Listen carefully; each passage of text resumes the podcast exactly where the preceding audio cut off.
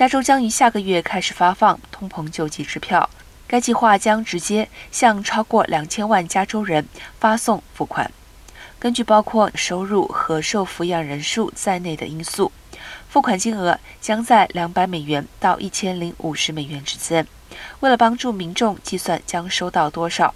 加州创建了一个退税估算工具，年收入超过二十五万美元的个人，以及年收入超过五十万美元的联合申报人或户主，将无法取得中产阶级退税。计算将基于民众二零二零年纳税申报表中提供的信息。该计划最初是在几个月前提出的，以应对高油价。付款将于十月开始发放。大多数人应该在二零二三年一月之前收到款项。